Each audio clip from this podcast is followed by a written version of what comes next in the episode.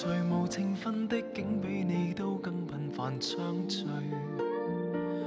对说话的管制，其实就是对思想的管制。和你没有需要花心机讲好说话一句。说二零一九年是前十年中最差的一年，但是是后十年中最好的一年。在你可能说一句话之前，你就开始自我审查，然后分析你你想说的话到底能不能说，或者说了会不会有什么问题，然后你再拐弯抹角的把把这些表达都修改掉，变成一种可能可以说的话，加引号的可以说的话。当我们经历这些东西的时候，我们其实自己就已经是一个审查机器了。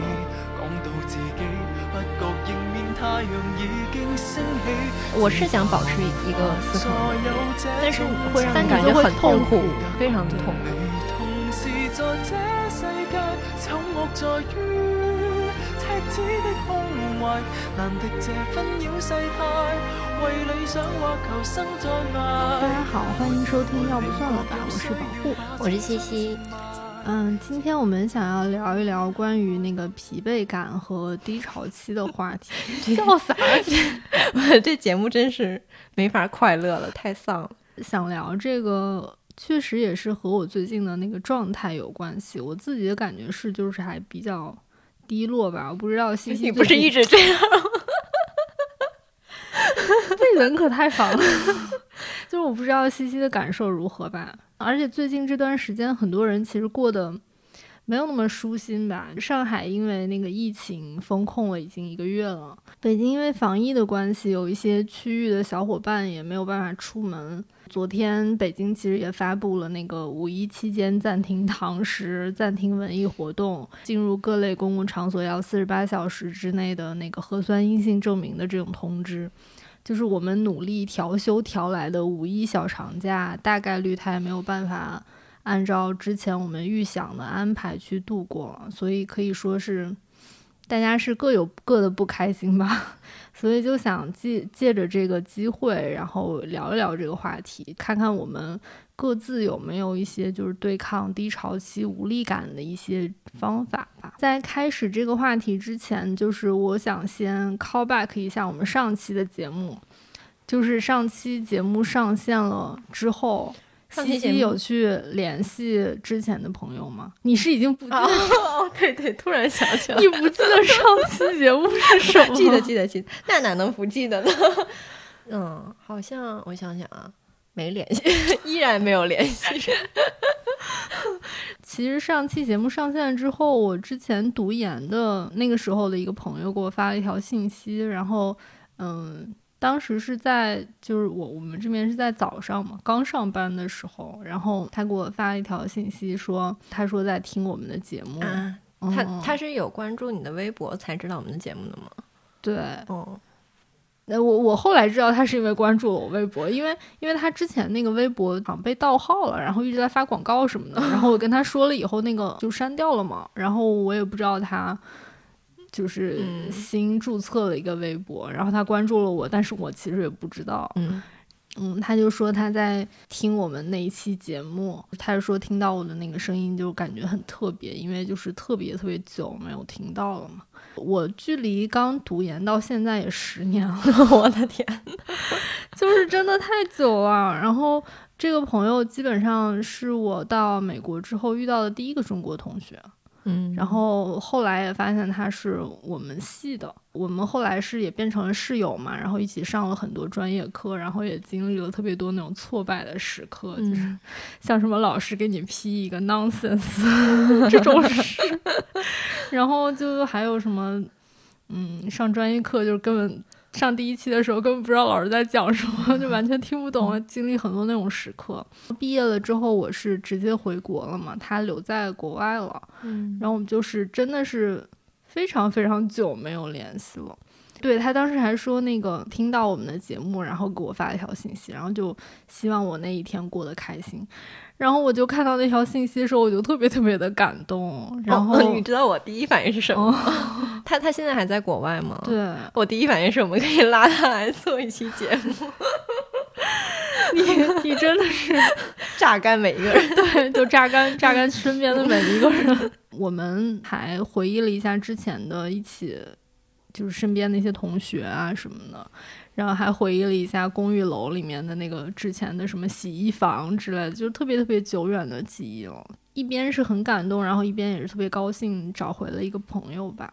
嗯，所以可以拉他做一期节目，可以可以邀请一下。你你是真的没有，你是没有那个没有联系任何人是吗？就是一直还是朋友的嗯，状态，只是说因为在不同的城市嘛，没有太多联系。正好他可能马上要过生日了嘛，就呃浅聊了一下，聊聊近况啊什么的。哎，是这样，近况这种事情，我就是我跟那个那个朋友发了信息之后，我们两个就互相向对方那个报备了一下自己的婚姻状况。哦，对对对，都女，我觉得女生之间好像都会聊到感情问题，最近感情有什么新的进展啊？有没有什么变化？就是我我就会跟那个朋友说，哦，对了，我结婚了。然后那个朋友说，哦，我也结婚了。哦，对，还真是。我跟那朋友联系，他跟我说是，呃，他的一个特别好的朋友，就我也认识嘛，说他在美国领证了，但是他不知道，因为也快一年没联系了。这事儿给我的冲击特别大，为什么？因为我就想，以前他们关系真的经常打语音的那种关系，应该是特别亲密了吧？然后领证，我觉得算是一个挺大的事儿的了，就是去年领的证，但是他现在才知道。哦，嗯，可能也是因为中间没有对，所以这事儿对我冲击挺大的。嗯，嗯，现在聊完开心的了，我们言归正正传，聊点儿没有那么开心的。西西最近一次 emo，对，就是你经历那种疲惫低潮的是什么时候？就是有什么表现吗？我好，我经常，我感觉我的低潮期，嗯，我低潮期大概平均三周一次，就特别规律。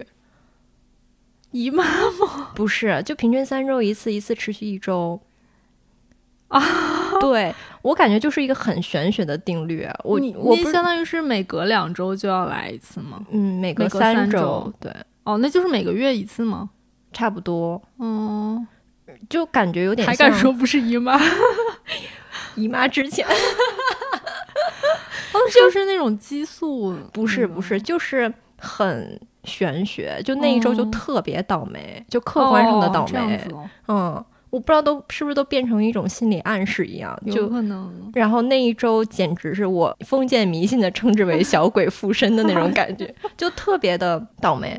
就一般的情况下，还是还知道自己倒霉，但是也算是能承受。但我就记记得去年夏天有一个礼拜就巨倒霉，就倒霉程度那令人发笑的那种，就没有一件事儿是顺的。就平常就很正常的一些事儿，都会在那礼拜就鬼使神差的出错。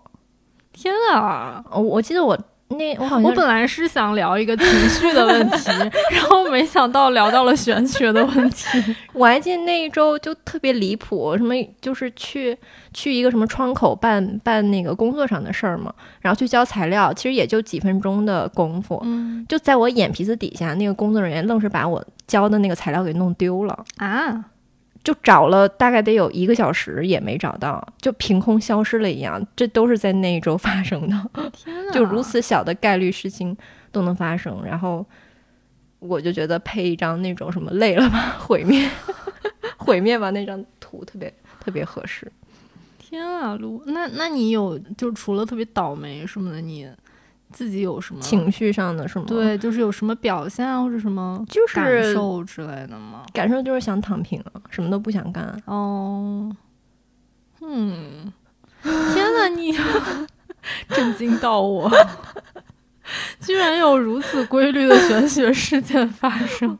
我不想给自己这种心理暗示了，再嗯，因为我自己目前就是感觉在低潮期吧，然后我我是大概几个月之前开始的，忽然的就是每天就是情绪很低落，感觉也没什么精神嘛，就是也没有什么事情是想做的那种。你是不知道什么原因是吗？对，就是感觉没有什么原因。然后状态最不好的时候就是下班回到家，嗯，也不想看电影啊、看书那些，完全不想。呃，娱乐的那些手段也达不到那种娱乐性，就是你你觉得这个东西没有那么有意思，然后你也不会去碰它。像周末之类，我们不是都会出去吃吃饭之类的嘛，但也不会觉得有什么特别想吃的东西。然后就可能想到，比方说打开你的那个大众点评的收藏夹。然后你看每一个你都不想吃，嗯，提不起精神了。对，就是完全是那种感觉。那你干嘛呢？对，就是什么都不想做嘛，然后就是觉得每一件事情都很无聊，就是有这种感觉，就是你很明显的能感受到一种很虚无的。那种那种感受，你是不是前段时间微博看多了，都是那些负面的信息影响到你？我觉得是有可能的，但是我我这个事情是在那个之前几个月之前就已经开始了，最近那更 不用说了。嗯，就我当时其实还想说，嗯，我是莫不是中年危机 了？就是我我就觉得这好像不太不太对嘛，因为感觉。我自己的那个感受就是，你会觉得你的心里面是有一种东西，你无处安放的一种东西，但是你又不知道这个东西是什么，你又很想躲避，你可能想逃到一个遮掩你的东西下面，但是你就发现你没有地方可以逃。这种情绪什么，你你就甚至没有办法给出一个名字，没有办法给出一个具体的一个定义，说这个东西到底是什么？就里面有焦虑，然后有抑郁，然后可能也有那种疲惫倦怠的东西，可能还有一种就是对这种情绪本身有一种恐惧吧。就所有这些情绪就会杂糅在一起，你就觉得你可能需要找一个出口，但是你还是原地打转。有一种感觉，好像就是封闭在一间全都是白色的一个房间里面，就是顶是白的，然后四面墙也是白的，然后你你你找不到那种门和窗，就是什么都没有。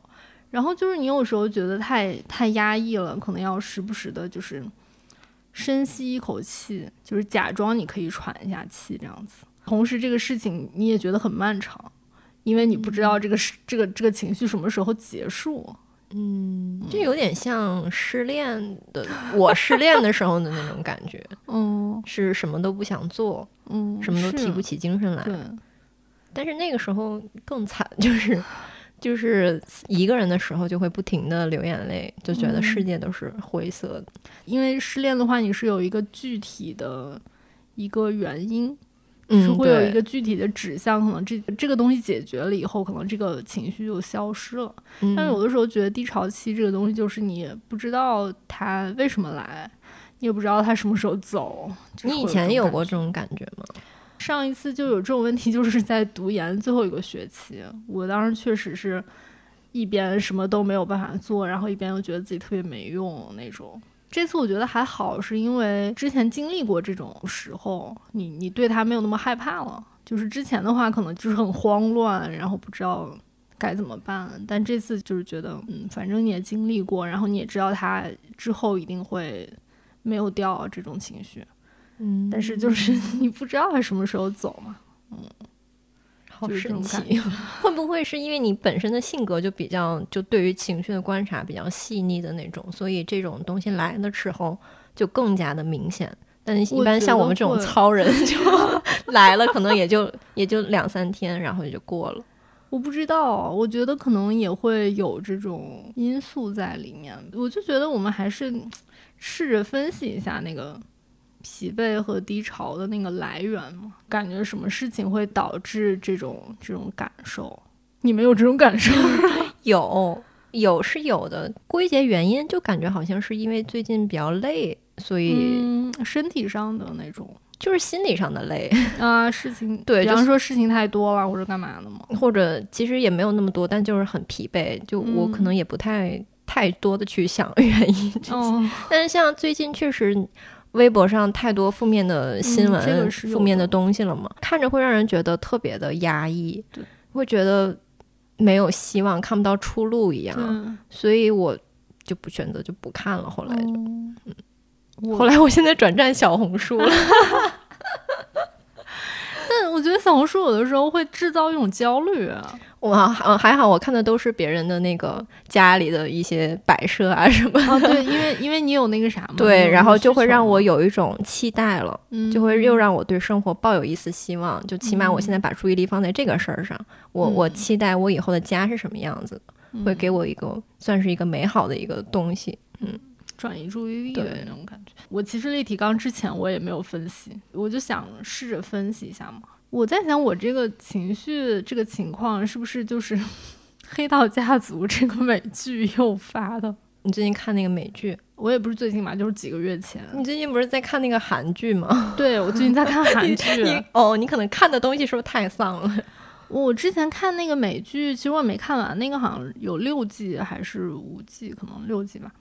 然后我当时应该是看到第四季了，我自己就感觉我明显就已经没有办法去复合电视剧里面那个黑帮大佬的他的压力了。他其实就讲的在新泽西的那个黑帮嘛，就黑手党嘛，然后就也是一个每天就是事业上面一堆烂事儿，然后回家以后又是一堆烂事儿，就是就是那种感觉，就每天都在危机。就他真的是每天都在吃屎，就是你别看他是一个堂堂的黑帮老大，但是其实过得特别的累嘛，就是到处都有事情要等着他去处理那种。上有老下有小。对他有点那种，然后就家里面没有一个人是省心的，嗯，就是那种感觉。我在看这种东西的时候，就感觉很很容易就能感受到那些东西。对你共情能力太强了。我觉得就是对我造成了一些伤害吧。然后它那个里面有一种特别让你让你觉得很沮丧的东西，就是它是最好的那个时代已经过去了，嗯，然后剩下的就是一天不如一天。但是，一天不如一天呢，你还是要努力的去生活，然后努力地要在那种向下的那种洪流里面去挣扎。那个电视剧就是透露出来的那种感觉，让我觉得很难受。我感觉，我前两天。呃，看到一句话嘛，这句话就在疫情之前，在全球疫情之前就有说过，说二零一九年是前十年中最差的一年，但是是后十年中最好的一年。嗯我自从看那句话之后，我这连续好几周都脑海里总是浮现出那句话，嗯，就是尤其是在现在的这个时对候，就会感觉环境啊，还有你周围不知道一些什么小事儿，或者你看到的什么嗯东西，真的就会影响你整个人的情绪。我这个人就是我觉得特别容易被那种氛围给影响到，就那种氛围其实还挺让我受伤的，确实也会莫名其妙的被这种东西影响。我之前看那个《伦敦生活》的时候，就是不仅爆哭，然后当时还就是情绪崩溃了一次。我觉得我可能以后需要少看点儿这这种看一些开心的剧吧。那你你看的时候，你是带入了他，还是你想到了自己的什么事儿呢？我其实也没有，我从来就看电视剧，从来不想自己的事儿。嗯，就是就我觉得他那个情境，我就特别难，那就是共情能力 太强了。特别难，只是把这个当做一个看的一个一个东西。肯定，首先他还是拍的好，就如果他拍的不好的话，我确实也不会有这种感觉。但就他传达出来那种东西，就实在让我觉得特别压抑。就是我看到嗯第四季，其实我没有再看下去了，因为我实在是有点受不了了。嗯，因为我跟家属，就家属特别喜欢那部剧，那很老很老生活吗啊，不是不是，就是黑道家族族，就很老很老的一个一个剧了嘛。那个剧基本上是标志着美剧新的新的一个黄金的时代开始的嘛。然后他就一直让我看那个剧，然后我可能原来 emo 的根源在他。我觉得有可能。然后我们也是，就每天可能会看几集那样子，就从第一季一直看到第四季，我就 算了，我看不下去了。但是他就没事儿是吗？他没啥，我觉得。真好呀，男人怎么这么开心？快乐如此简单。就真的是，他是能感受到那个剧的好，但他不至于被这个剧影响。嗯，我我感觉我就是太容易被这些东西影响了。确实，你就就像你刚才说的那个微博，我觉得微博肯定也是一个很重要的一个因素。就是微博简直是我中年抑郁的一个源泉。就是，但它肯定不仅仅是那个社交媒体本身吧，因为微博其实就是一个信息集散的一个广场。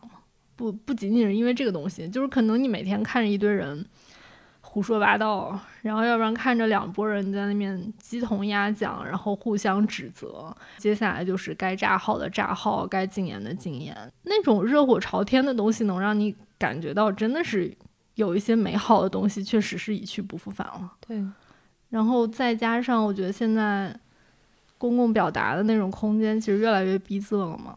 就是你对说话的管制，其实就是对思想的管制嘛。当你看到一条微博，你觉得，哎呀，这样说好像不大好，哎，你觉得这个微博好像感觉不大行，然后你可能也会看到一篇文章发出来的时候，它的标题就是，这是一篇注定被四零四的文章。或者是在你在你可能说一句话之前，你就开始自我审查，然后分析你你想说的话到底能不能说，或者说了会不会有什么问题，然后你再拐弯抹角的把把这些表达都修改掉，变成一种可能可以说的话，加引号的可以说的话。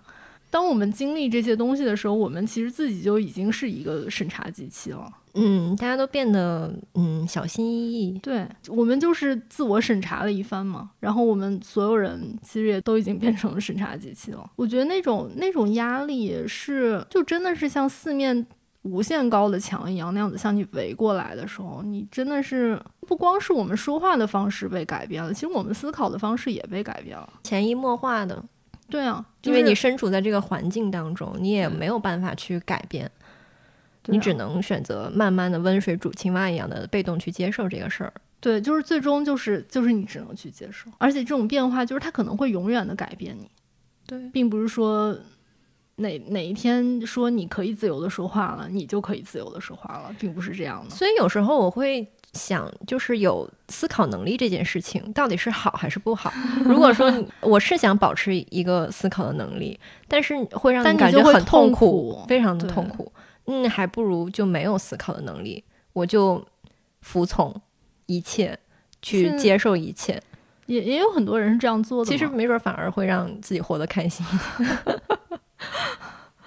我每次反正我就一想到这儿，我就会觉得眼前一片虚无，有一种对人的失望在里面。就是包括你看到的那些人，或者对你自己，或者对一些什么东西，嗯，其实对整个社会环境都很失望就是有一种啊，对人类社会的一种一种很失望的、很失落的感觉在里面。但是又很无力啊，嗯，对，就是因为无力嘛。所以我就选择当一个懦夫，一个鸵鸟，我就不太去看那些了。嗯，但我我自己的感觉是，我觉得痛苦的东西是需要你去直视它。嗯，哦，我我不知道你有没有看过一个电影叫《无主之作无主之作还是无主之地？无主》，之无主之作没有。就是他嗯可能讲二战嘛，就是有一些人二战的时候变得非常疯狂，就是纳粹啊什么就就那种东西。因为不同的人在同一个电影里面可能会看到不同的东西嘛。然后那个里面就有说到那个主人公的姨妈吗还是谁啊，被抓到那个集中营吗？集中营里面去了。那个姑娘是有点疯，然后那个主角当时还特别小，在她被抓走的时候，她那个她那个姨妈就跟她说：“你绝不要移开目光。”嗯，我觉得其实就是这样子的。我觉得你你需要直视那种让你觉得痛苦的东西。但是你没法改变，怎么嗯，办呢？是的，没有办法改变。那直视，然后呢？就是保持思考能力，嗯，我让你自己不要去陷入其中。对我觉得是的，确实你也是很无力的，但是能不能因此就就放纵下去，对，就是就对啊，不呼救了，就一路向下呢？我觉得也还是要做一点点挣扎的，对吧？对，希望自己的保持一种尊严吧，一种嗯体面吧，嗯啊，但是我们现在说到体面这个词，我都也没有体面。对啊，我都觉得非常的，有的时候就就说起来这个词，觉得挺可笑的。就是本来觉得体面这个东西是应该你自己给你自己的吧，现在其实不是的。自己给自己，还有就是大家互相之间给对方的，把你真的当成一个人看待。对啊，可是现在就是你有的时候没有办法，没有办法这样子被被这样子体面的对待嘛。就是也是跟那个疫情，我觉得是有非常大的关系。这个事情、其实从二零二零年开始，因为这个疫情，其实积累了很多那种情绪上面的问题，到现在可能我觉得已经积压太久了。当时大家都觉得可能那个只是暂时的，还有希望。对，嗯，然后居然到了二零二二年了，我们非但没有，三年又三年，到底还有多少个三年？就是我们我们非但没有出去旅游，然后有些人还被关在家里面思考，要是吃不上饭该怎么办。我不知道天天数着胡萝卜过日子。对啊。然后有些人他能能吃饱，可能可能算是好的吧。就但是有没有对会对那种东西产生恐惧啊？会对饥饿这种东西产生恐惧？对于病毒也好，对于风控也好，这种这种的恐惧要持续多久？我也不知道。我们可能再再过上多长时间才能过上那种正常的生活？还是说，就是我们现在认为我们现在的这种是是一个不正常的状态，再过一阵子，我们发现这是一种正常。就是你不知道未来会有什么样的变化。嗯对啊，然后你也不知道会不会有变化，不知道以后会不会你觉得不戴口罩，然后不用扫健康码，可以自由自在，你那个时候才会觉得那个是一个不正常的事儿，那个才是一个例外的状态。不知道会这种东西会对我们的就产生的影响会究竟有多大，是难以想象的。其实疫情是会给大家造成那种心理问题的，甚至是心理创伤吧。如果大家看到了、感受到了的话，不要装作没有看到，这个真的是有影响的。哦，那我们来说一说那个低潮期的时候会做些什么吧。你是那种躺平，还是那种就是积极做些事情抵御低潮的那种类型？我就是典型的摆烂。的，但是我其实是有一个对抗的方法，而且是屡试不爽，但是就是很难，就是让自己非常简单，就让自己动起来，去做点什么事儿，嗯，就哪怕说你去洗个澡，都会立马恢复状态。但是最困难的就是你从沙发或者从床上起来的那一刻，就是你明知道那个方法是奏效的，但我大部分时候还是会摆烂，什么都不做，然后你就陷入自责，就会继续的疲惫。我一般来说，我就是那个躺平挨打的那种那种感觉。就当然我这种情况也是时好时坏嘛，所以状态好一点就做点事情，然后状态不好的话就忍一忍。嗯，因为确实我我状态不好的时候，确实是什么也做不了的那种，就是我基本就是靠忍，就是把这个状态忍过去。所以我觉得就是我们的上一代人，他们都特别厉害。就我如果每次我情绪不太好的时候，如果我妈知道我情绪不太好，她都会觉得这算什么事儿？哦，就我就觉得他们好厉害。我我不知道，也也有可能是在他们年轻的时候，他们也并没有关注情绪这个东西。嗯，然后现在就觉得大风大浪什么没见过，你那些事儿都不算事儿。我觉得，嗯，确实是，你们好厉害。就是你刚才不是说了那个，就是抵抗疲惫的一个方法吗？你会觉得它有效，但是又感觉不一定能做到的。就很难，嗯，因为你要打败自己的那个 疲惫的那个意志力，太难了。你除此之外还有别的吗？哎，我想你，尝试过？你尝试过哪些啊？我就尝试过这个呀，就是让自己动起来。嗯就包括我前段时间听，正好听到那个没理想他们请到那个香港作家马家辉嘛，哦，那集我没听。对他，他也说，就是不管生活如何的不顺利，就嗯你一定要告诉自己要 do something，就做一些事情，嗯也不是转移注意力，而是让自己壮大起来。嗯就是其实还是一个在那个情绪之外有一些还在吸收的东西吧，我觉得。对，就不要让自己陷入到那个情绪当中。说的轻巧，对，就是很难。然后我前段时间学习了一种内观，就有点像是这是一个接下来又要有玄 学的东西不是人家是科学的，就是冥想嘛。哦。冥想其实就是一个内观的一个过程嘛。快给大家介绍一下。就是你冥想的时候，当然最好的状态是你什么都不想，但是是不可能的。你只要一闭上眼睛，安静下来，就开始瞎想。对任何胡思乱想的东西都会涌入到你的脑海里面。嗯但这个时候会告诉你说，你不要去抗拒这些东西，你就让他们自然的来，你去观察他们，就好像自己是一个第三者一样。嗯，对，我觉得这个还挺重要的，就嗯跳出来，然后看你。对，这样会让你自己的心静下来一些。所以他们那些长期内观的人、长期冥想的人，都能够获得一些，成佛了嘛？对，感觉 是。我觉得这个还挺重要的。嗯，我觉得唯一一个对我来说比较有效的方法就是出门。干嘛就是呢？暴走。就是去依赖自然嘛，依赖一些和人没什么关系的其他东西。嗯我情绪不好，确实是对整个人类的失望有一些关系。那种失望其实也包括我自己嘛，就包括所有的人类。所以我就觉得，就是想离人远一点，去依赖那种自然。今年夏天，我就是觉得我需要草坪。我今天早上还在跟我朋友聊天，说现在看见一条河，我就会想到那个河河旁边的那个草坪适不适合铺一张那个野餐垫。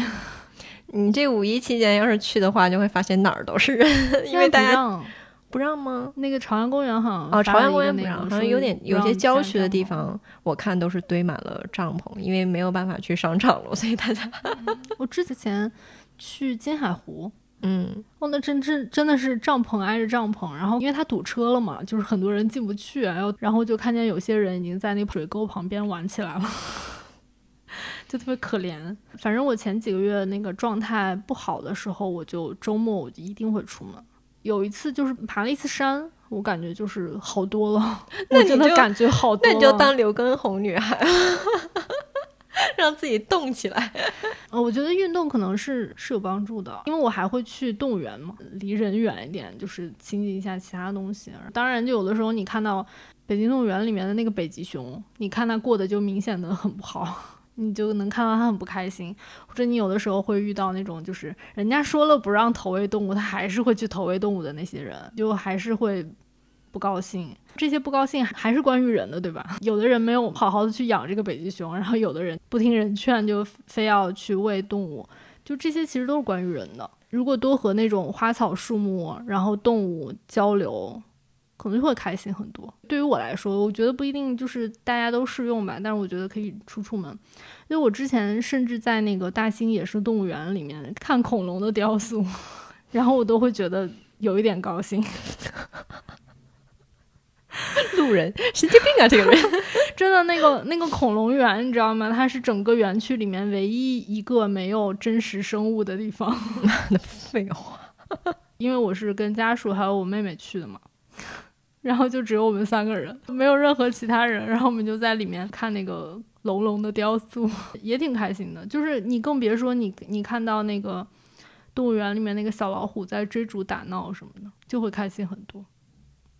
我突然想到，我们还有时间让自己去做一些让自己开心的事儿，但有的人是没有时间的。就像我的朋友，我朋友在大厂的对，在大厂，然后他最近特别忙，就五一期间也要加班。因为我好久没有见到他了嘛，因为我嗯确实最近也挺忙的。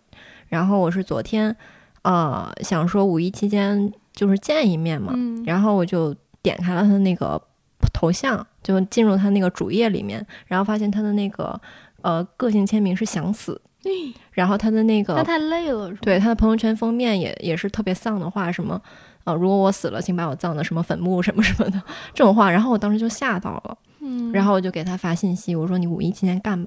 然后他过了两个小时都没回我，然后我就开始慌，嗯，我就特别害怕，就那种害怕的感觉就是包裹了我全身心，然后我的手脚都开始冰凉，我就开始嗯。想象一些非常不好的画面，然后他回了我嗯之后，我就就一下子就哭出来了。嗯，他是太忙了吧？对，然后我就觉得，怎么大家活的都这么苦？对啊，我真的就一下就哭出来了。我就想说，我不想不想这样。好累哦，好疲惫哦。我就是之前还就之前不是还喝酒嘛，就是也是一个尝试过的一个对抗低潮的一个方法，但是就是它肯定没有什么实际的用处。但状态不好的时候就喝一点嘛，然后可能也是很多人状态不好的时候的一个习惯性的一个动作。就当然喝酒之后，你对时间的那个感知可能跟你清醒的时候不大一样。我觉得这个也有可能是很多人难受的时候会喝点酒的一个一个原因吧。嗯，但是我我这次因为我已经戒酒了嘛，所以我这次状态不好的话，我就没有复喝，嗯，为我自己鼓掌。就以前在疫情之前，大家还可以出去玩儿的时候，嗯我的生活的期待就是旅行。嗯，是，就我会想到这件事，这段时间虽然很丧，但我一想到即将迎来旅行，我觉得那就是我生活的一个支撑，一个精神支撑。但是现在这个没有了的时候，就自然而然就变得很丧了。嗯我之前就是你，你想想，我们二零一九年年底之前吧，我们谁有想过没有办法出去旅行？这件事情都没有想象过，就以前没有想说哦，自由有那么重要，就没有 真的亲身感受到。那现在真的觉得太重要了，对啊，对比一下嘛。因为你拥有过，所以你不再拥有的时候你就很难受。而且你也不能当做你没有拥有过，你见过，你拥有过，你就不能当做它没有发生过，对？很多人就说一九年以前就像是上辈子的事情一样。哦，真的是，二零年、二一年，现在到二二年，没有什么变化，我感觉就没有那种一个向上的感觉。对你现在虽然说呃，你还可以在国内玩一玩，也挺好的。国内的祖国的大好河山是吧？也有很多，但是你去哪里，你还是会担心当地会不会有突然爆发疫情，对，然后你的行程码会不会突然出现问题？你要不要被集中隔离？你在旅行过程中会有这样的担心。就像我去年去新疆，没才三天就赶紧回来了，因为那边爆发了疫情，你整个旅行就这么毁了。而且现在也没有办法，就这种情况好像也没有办法让你去做一些规划了。对，就非常担心我。嗯，其实我五一之前，就两个月之前，我是买了去广州的票的。我要去那个长隆的那个野生动物园，在四月差不多下旬的时候，我就把那个票给退了。嗯，我就我就知道我肯定去不了了。五一之前，我还在想要不要去看那个枕头人的那个话剧，嗯，因为我真的太久太久没有没有进剧剧场 赶紧进。然后他现在不是对，文艺演出都停止了吗？我其实我还没有来得及买票呢，它就已经没有了。嗯所以想做什么就抓紧做吧。真的，就没有办法预料啊，你也没有办法去给你自己做规划，说我一定要做哪些事情。我觉得连计划都变成了一件非常奢侈的事情。就现在大家都是努力的让自己开心。努力让自己开心也 也很累，其实。以前好像不用太努力，自己就会比较开心吧。你刚刚不是也提到了那个运动嘛？我觉得运动跟阅读，啊、或者包括听播客吧，我觉得都是一种就让人保持冷静的一个方法。可能就是还是让我们保持一种那种日常的一种节律吧。如果你平时运动的话，那你低潮期的时候你也要去运动；如果你平时阅读的话，那你感到疲惫的时候、感到不开心的时候，你也要去阅读。我觉得可能就是要让你的自己的生活处在一种正常的一种节奏当中。嗯，很难，因为大部分人就确实是就会想只是想躺着而已。嗯嗯那躺着也挺好的。如果躺着能让你恢复也好，但反正我躺着是我恢复不过来。嗯，嗯，你你可以去收拾家务。对我，我反正我真的觉得洗个澡是很有用的。嗯，我我之前还有尝试过到网上去搜索对抗低潮的方法，这个方法真的是一点用都没有，是完全没有用。我最近不是还在看韩剧吗？就是因为我有的时候觉得韩剧是那种会挑一些不太用特别思考的那种感觉吧，挑一些这样子的韩剧来看一看。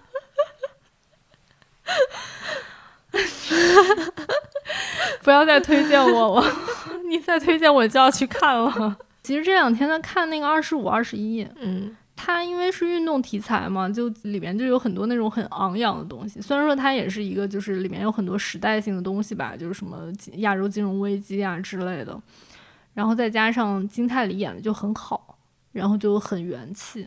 但是说实话，就因为太昂扬了，嗯就反而没有从里面汲取到任何的能量。嗯其实就是就是这样的。最近还在看那个《我的出走日记》，嗯让我觉得反而好像那个更加合适，就是因为 因为它里面那个就是兄妹三个人其实都是有一种那种成年人的疲惫在里面嘛，你看就是三个打工人，然后家又住在燕郊，就这种感觉，可能有疲惫，然后心中又有那种空洞。你也不知道要用什么东西才能填补。前一阵子我还看了那个李沧东的那个《燃烧》，虽然说是电影吧，然后也是那种感觉。我就里面三个主人公吧，不管是他是什么性别的或者什么阶级的，好像内心有着很大的那种巨大的虚无在里面。不管这个人是要去非洲，还是要去把人家的那个塑料那个棚子烧了，其实都是企图寻找一点或者靠近一点那种人为什么要生活在这个世界上的有那种意义。就他可能都是在寻找这种东西，这种影视作品它就能让你感觉到，就虚无这个东西在世界上肯定是无处不在的，就是你也不需要去害怕它，因为它可是太频繁了，它可能出现在很多地方，然后可能出现在很多人的生活里面。每个人应该都会有，对，我觉觉得也是，可能起码能减少一点那种恐惧吧，也不是只有自己才会遇到的一件事情。然后我之前。也有就是尝试去记录那种情绪，把你的感受描述出来。其实描述一个东西是特别特别难的，但是你要在描述它之前，你就会先去直视它，然后去分析它。就可能在分析它的过程当中，你就也会消解它。但是如果消解不了的话，起码可能熟悉它一点，你也不会更害怕它这样子。也是一个方法，但是我觉得可能没有那么有用。如果说我妈听到咱俩这期博客，她会这俩人干啥呢？我觉得她第一反应就是你俩太闲了。如果说你天天为生活奔波，嗯，你应该都没有没有时间去 emo。我觉得人要正视自己是有情绪需需求的这种这件事情。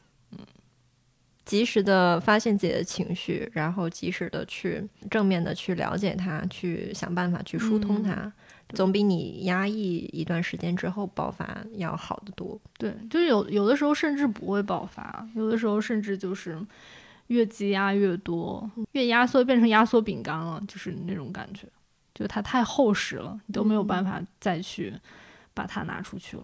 嗯，那种感觉是否有公认有效的科学方法度过难关？没有吧？没有办法，全靠你撑着。